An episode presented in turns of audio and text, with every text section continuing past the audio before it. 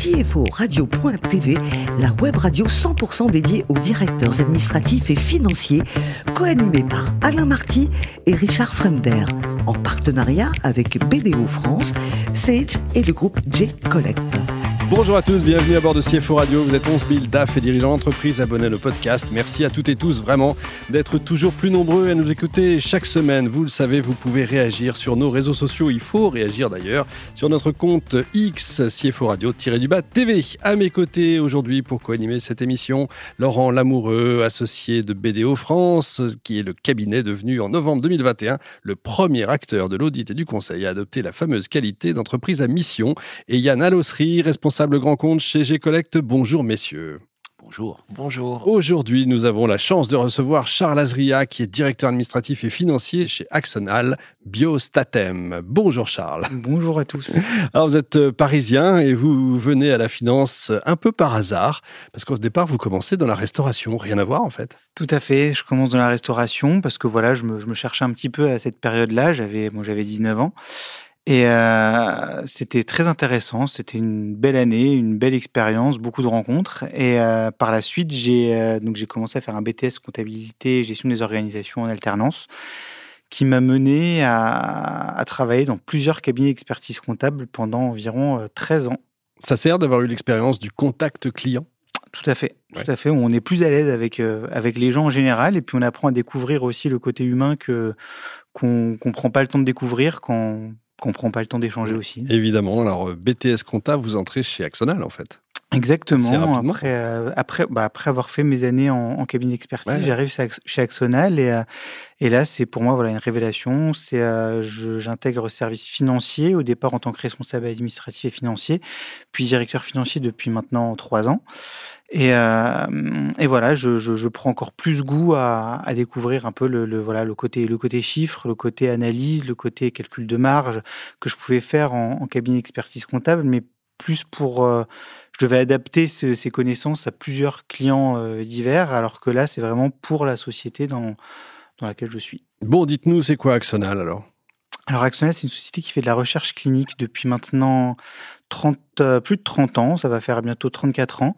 Euh, voilà, donc on, principalement, on travaille sur des, sur des études observationnelles et, euh, et interventionnelles, c'est-à-dire interventionnelles, c'est quand on doit, on doit intervenir dans dans les hôpitaux, faire des interviews avec des, beaucoup de, patients, des médecins sur des résultats, des analyses. Et observationnel, c'est les, études sur lesquelles on, voilà, on observe l'évolution d'une d'une voilà d'une maladie ou quand on teste un remède dessus et tout ça permet de mettre en place un soit un médicament, soit, un, soit en fonction de, de l'étude en question. Ça peut être parfois des appareils, des appareils auditifs, ça peut être, ça, ça passe par des pansements aussi. On mmh. travaille avec plusieurs clients, plusieurs laboratoires, et, et voilà, l'idée c'est de, de, voilà, de, de, trouver des, des, des médicaments. Ça permet de mettre en place des protocoles, etc. Exactement. Très bien. Combien de salariés aujourd'hui? Alors aujourd'hui, on est 45 environ. Laurent Charles, vous vous êtes rapproché d'un grand groupe, euh, La Poste, à travers sa filiale DocaPost, pour un, un, directeur financier, passer d'un groupe de 44 personnes à un grand groupe comme ça. Beaucoup de contraintes, ce sont des opportunités, ce sont des contraintes. Comment vous le vivez au quotidien? Alors on est en plein dedans justement et pour moi c'est actuellement c'est des, des, opportunités. Je suis je suis d'avis à toujours découvrir un peu plus et c'est vrai qu'à un moment donné on a envie de, de de partager encore plus ses connaissances, d'en acquérir encore d'autres, parce que je pense qu'on en acquiert, on acquiert toujours euh, au fur et à mesure du temps. Et là, c'est une vraie, euh, enfin, je pense une vraie opportunité parce qu'on atteignait un cycle, on arrivé au bout d'un cycle, et là, on en démarre un nouveau. Et, et je pense que voilà, ça nous offre de nouvelles perspectives et de, de, de une plus grande ambition sur, euh, sur le marché de la médecine. Vous êtes aussi spécialisé dans l'exploitation des données de santé, oui. euh, données digitales, des data. Est-ce que ça veut dire que votre comptabilité à vous, elle est digitale aussi?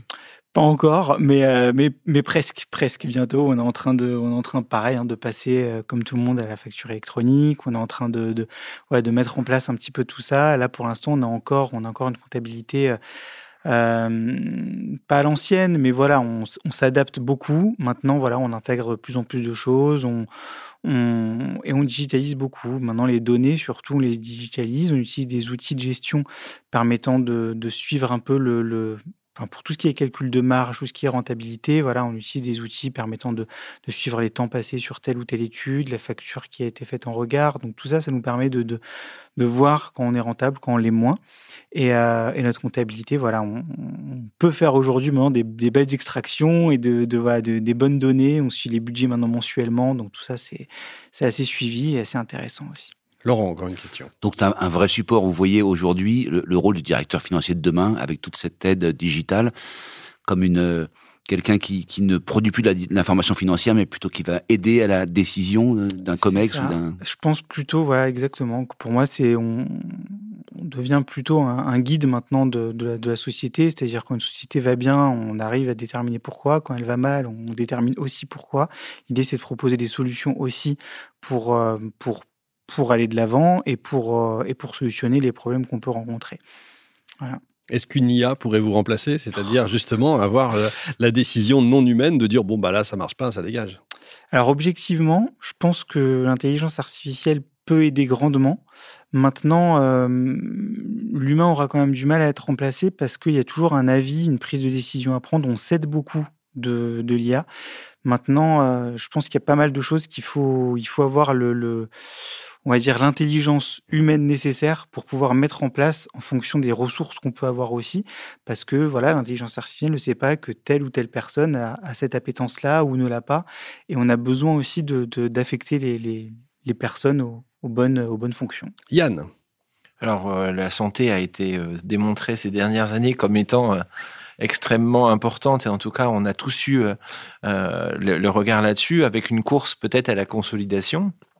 Comment vous gérez aujourd'hui euh, cette euh, accélération sur la santé? On a vu beaucoup de consolidation, beaucoup de courses, beaucoup de réduction de délais. Euh, l'arrivée de nouvelles technologies, pour vous, c'est en permanence un challenge. Comment vous vous adaptez? On fait au mieux, on fait au mieux parce que c'est vrai qu'il y a eu énormément de, dans le domaine de la santé, il s'est passé énormément de choses ces dernières années. Il y a eu un, gros frein dans l'activité avec le Covid parce que les hôpitaux étaient, étaient surchargés, donc on c'était une période compliquée. Et après, par la suite, voilà, il y a un regain euh, qui, qui, s'est mis en place. Il y a énormément de, de, de, partenariats qui peuvent se faire, d'associations. Il y a beaucoup de, de, mise en place d'actions pour euh, servir au mieux l'activité de, de, de, la recherche clinique.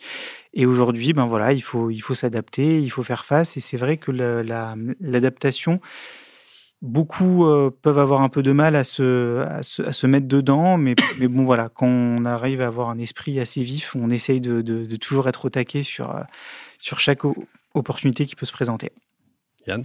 Alors, vous avez euh, votre histoire récente, l'acquisition par DocaPost, ou en tout cas le rapprochement d'un pôle de, on va dire, de données, euh, montre que euh, la donnée est une donnée extrêmement importante, justement, ou une source de revenus. On est entre CFO, hein, comment on peut, euh, on va dire, valoriser ces revenus. Est-ce qu'aujourd'hui, vous, c'est une direction que vous allez prendre? Est-ce qu'on peut modéliser quelque part certains comportements, enfin, en tout cas, pratiques en médecine, et on peut, on peut les valoriser et les revendre?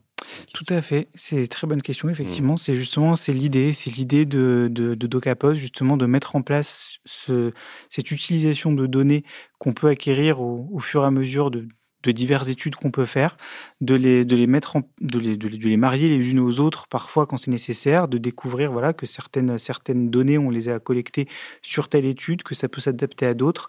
Et l'idée c'est vraiment de, de parfois aussi d'aller un peu plus vite aussi dans, dans, dans, la recherche et de se servir justement de toutes les données qu'on aura pu collecter au, fur et à mesure de nos, de nos études précédentes. Et ça, c'est de des, des, des, choses qui ne, ne, se faisaient pas forcément avant parce qu'on ne digitalisait pas forcément tout ce qu'on faisait. On avait énormément de rapports et maintenant, voilà, la collecte de données euh, avec l'appui de DocaPost, ce sera, ce sera une force supplémentaire pour nous.